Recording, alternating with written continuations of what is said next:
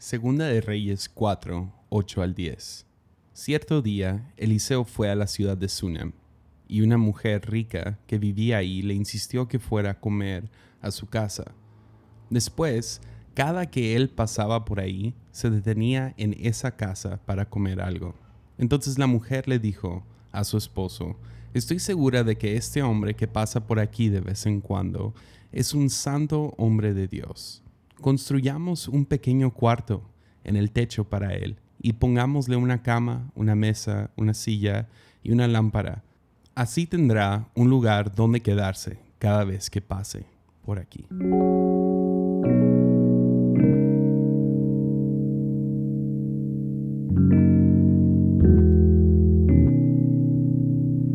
Que me encanta de niños es que es muy difícil manipularlos a hacer lo que tú quieres que ellos hagan. Ah, teniendo un niño de 5 años, me encuentro todo el tiempo tratando de convencerlo, haz lo que te estoy pidiendo que hacer. Y no nomás como lavarse los dientes o dormirse a cierta hora, sino también hace cosas bien chistosas, incoherentes, no sé, hace ciertos sonidos o dice ciertas bromas Ah, que yo quiero compartir con los demás. Entonces les digo, le, digo, hey, uh, di esa cosa otra vez, cuéntales este chiste, haz este baile. Y cada vez me queda mal. Entonces tengo que prometer, hey, aquí está un dulce o algo así. Y de todos modos, no sé, la vergüenza o lo que sea, no puedes forzar a un niño a hacer las cosas chistosas o tiene que nacer de ellos. Porque así funcionan las relaciones, ¿no? El momento en que queremos manipular para que la otra persona haga lo que nosotros queremos, entonces ahí es donde se empieza a enfermar la relación. De la misma manera, nuestra relación con Dios funciona así. ¿Ves? Queremos forzar a Dios a hacer ciertas cosas, pero nunca vamos a ganar en ese juego. Dios es mucho más inteligente que nosotros y Él nos se rehúsa a hacer ciertas cosas porque no quiere que pensemos que es por medio de cierta fórmula o por cierta manipulación que Dios va a actuar de nuestra parte. ¿Ves? Podrías decirlo así, no podemos forzar a Dios, pero sí podemos darle el espacio para hacer lo que Él quiere hacer. ¿Ves? La decisión de construir un cuarto para Eliseo es esencial para lo que sucede en la vida de esta mujer tsunamita. Ella es una mujer estéril que después va a recibir un milagro, el milagro de tener a su propio hijo. Pero esto no hubiera sucedido si la mujer no hubiera visto que este profeta iba pasando por su casa de vez en cuando y que le convenía crear un espacio, no sabiendo si él iba a venir o no, pero vamos a crear un cuarto, poner una mesa, cama, lámpara, todas estas cosas, para que cuando Él pase por aquí se quede en nuestra casa. ¿Ves? No podemos obligar a Dios, pero sí nos podemos colocar en la cercanía a, su poder, a su presencia. ¿Ves? Jesús dijo en Juan 3:8 que, que el Espíritu era como el viento que nunca sabes de dónde viene ni sabes a dónde va. No sabes cuándo va a venir, no sabes cuándo se va a ir. No sabes, no, no puedes manipularlo, no puedes controlarlo. Y ah, en cuanto alguien desarrolla una fórmula, entonces sabes que están mintiendo. Porque el momento en que dicen, nomás sigue esto, despierta en la mañana, cinco minutos esto, diez minutos lo otro, y Dios te va a encontrar ahí. El momento en que hacemos a Dios una fórmula, entonces empezamos a enfermar nuestra relación con Él. Entonces no podemos forzar a Dios, controlar a Dios, pero sí podemos darle espacio. Dios es como el viento, no sabes de dónde viene ni a dónde va.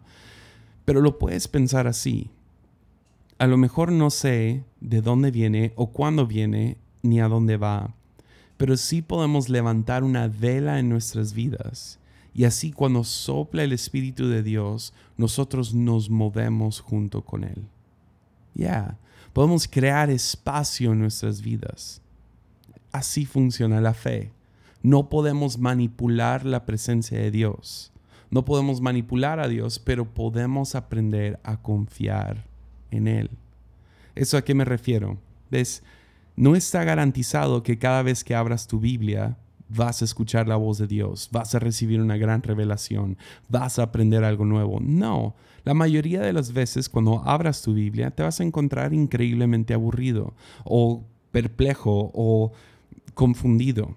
Pero si tú aprendes a leer tu Biblia todos los días, entonces más veces que no vas a ver que Dios te va a hablar. Ya. ¿Ves? Si yo nunca leo mi Biblia, ¿cuándo espero que Dios me hable?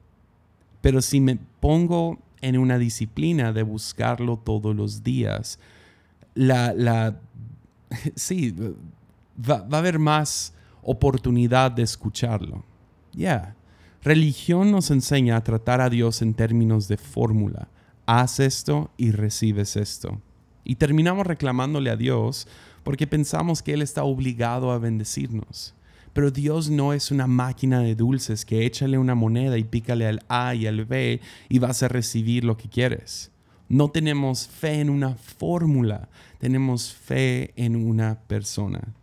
Gloria a Dios que no es mecánico. Imagínate, todas las muchachas que se hubieran enamorado de mí si yo nomás hubiera aprendido la fórmula secreta para que Dios hiciera lo que yo quería. O, o sea, sería espantoso. Sino Dios se rehúsa a veces a moverse en nuestras vidas para que no desarrollemos el mal enfermo hábito de intentar manipularlo. El chiste es, creamos espacio detenemos el tiempo, buscamos momentos en nuestro día, en nuestras finanzas, en nuestras amistades, en lo que consumimos, creamos espacio para que Dios pueda, pueda hacer algo en nuestras vidas. Que cuando pase por aquí, que tenga un lugar en mi vida donde se pueda detener y hablarme. Entonces, creamos espacio para conocer a Dios y para que Él nos conozca a nosotros. Para que cuando pase cerca de nuestra casa, que tenga una habitación, por así decirlo.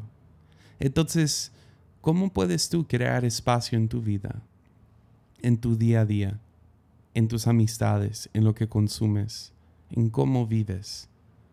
¿Cómo puedes tú hacer espacio? Si te gustó este episodio y quieres escuchar más, te invito a suscribirte por medio de Spotify o Apple Podcasts. Y si quieres apoyarme para poder seguir haciendo estos podcasts, puedes hacerlo en patreon.com diagonal Hansen. Puedes apoyar desde un dólar al mes. Cualquier contribución ayuda. Muchas gracias.